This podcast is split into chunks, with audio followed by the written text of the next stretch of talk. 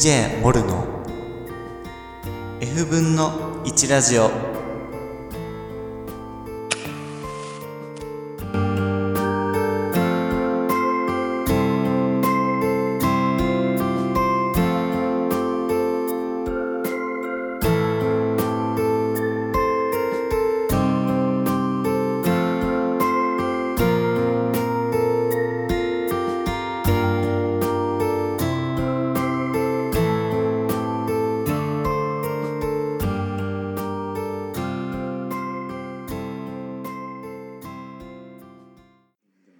酒の力も借りて話してますけれども。あのなんて言うんでしょうね。あの写真を撮ってもらった時に、はいはい。なんとなくですねうん。すっごいドキドキしたんですよ。これなんか伝わるかどうかちょっと分かんないんですけどもしかしてこう、ん。写真をねプロのカメラマンの方に写真撮ってもらったことがある人は同じ経験があるかもしれないんどなんて言うんでしょうね。まあコミュニケーションを取りながら写真をこう撮ってもらいますよね。なんかこうポうん。ージンポーズの指示とかがあったりとか。それがなんかすごくこうまあ太郎ちゃんすごい優しくなんか導いてくれるような声かけででちょっとこう胸に手を当ててみようかっていうなんかなんでしょうね。その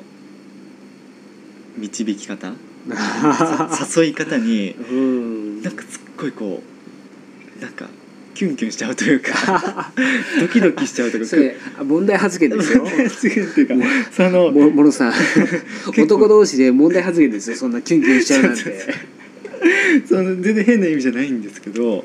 なんかねなんかこ興奮軽い興奮を覚えるというか、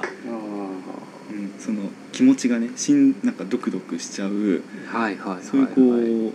うなんか興奮状態になんか軽くななるなっていう。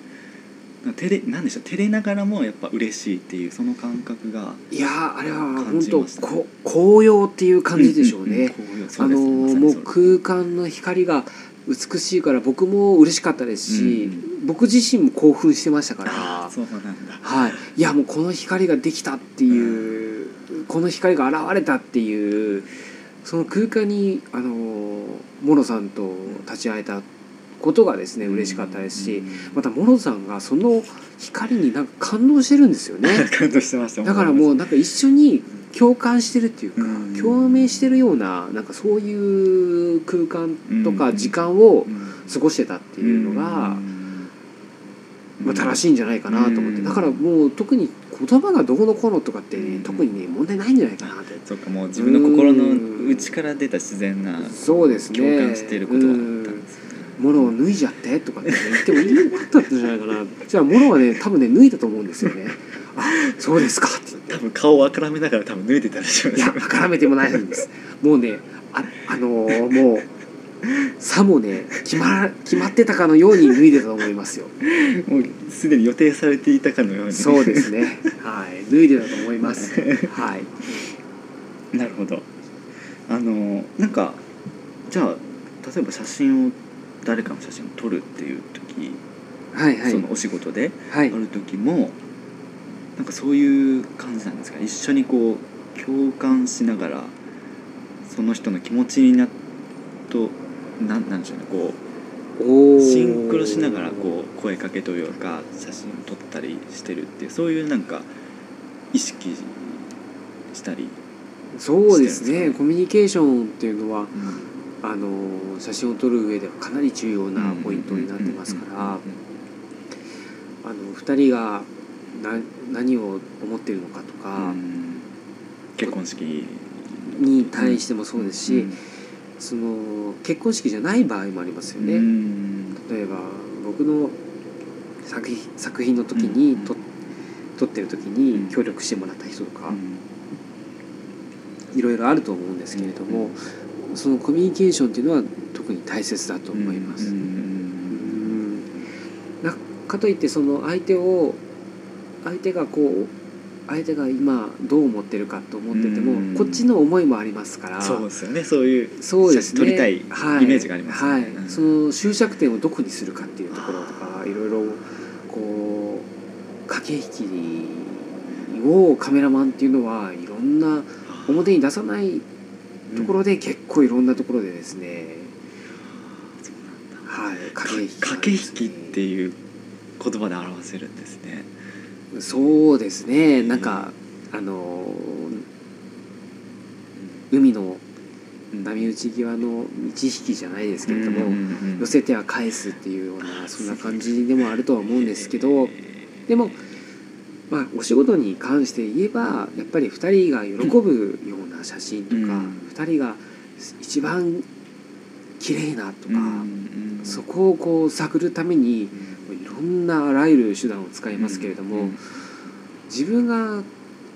理想とするん写真を目指す時にはい撮りたい時っていうのは、はい。もうそういうのは全く無視して結構エゴイストのように撮る時もありますからね。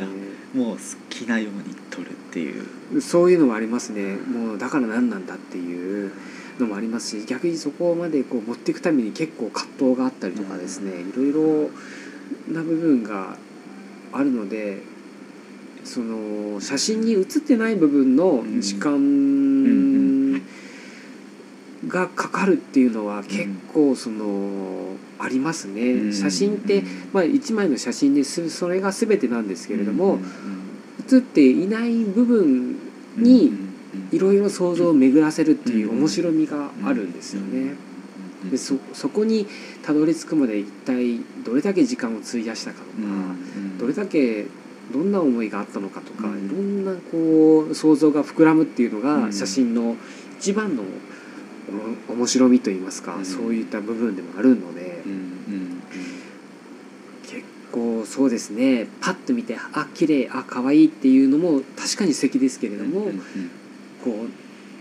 うよくわからないけどなんか引っかかるっていうか、うん。何かよく言葉にできないしわからないんだけれど言葉が思い浮かばないんだけれども、何かこう頭から離れないっていうような、そうですね、うん。そういう写真っていうものもやっぱり写真の醍醐味といいますか、うん。面白みでもありますから。なんかあの初めて太郎ちゃんにお会いした時にちょうど1年前くらいなんですけどその時に軽くあの写真の話をこう聞いたりしたのを覚えていて、はいはいはいその時に聞いた話をすごくよく覚えててですねさっきみたいなお話をされてたんですけど、熱く語ってましたね。なんか最初はすごく明るい感じで来た後にすっごいなんかもう深いことを喋ってて 恥ずかしくってもうお酒が飲まないと話せないんですよ。いやいやでもすごいそこがなんかこうなんだろうなマイマイペースというかこう明るい感じの中にこう深い部分があるってところにすごくなんかなんかいいいなって話もっと聞きたいなって思ったりしたんですけどその時にこう写真のね外外側からこう来るなんかそういう写真がすごくいい写真だっていう話を確かされてたんですよね。へえ。こうさっきみたいなこうそれにかける時間であったりとかそれの背景とかっていうのがこう込められ込められてるというか感じられるっていうかですね、誠意が伝わってくる写真っていうのもやっぱあるんですよね。やっぱりいくらその面白くない写真面白い写真綺麗な写真とかいろいろありますけど、うん誠意が感じられる写真ってこう分かるんですよね。あそういう誠意がある写真なのかどうかっていうのを、全くそれはもう本当にあの商売をするビジネスをするとはもう関係なしにですね、やっぱあるんですよね。そこをこう気に気に入るか気に入らないか、うん。または見つけられるか見つけられないかっていうのもあるとは思うんですけど、でもそれは写真だけじゃなくってあの着てる洋服とかにもそうですし、うんやっぱりその洋服にワンポイント何か作家さんなり何なりのあるのかないのかっていう素材なり、うん。デザインなりそういうのもぱりあるんですよね。うんうんうんうんうんだからそこにこう僕らはこう力をいかに注いでいくかっていうかそこにこう集中してるかっていうので、うん。もう日々もう退屈してる暇がないっていうようなうん。毎日なんですけれどそうも、ですよね。はい。そのカメラマンのアシスタントをあどうぞどうぞください。じゃあ失礼して2本目にいただきます。いい音だ。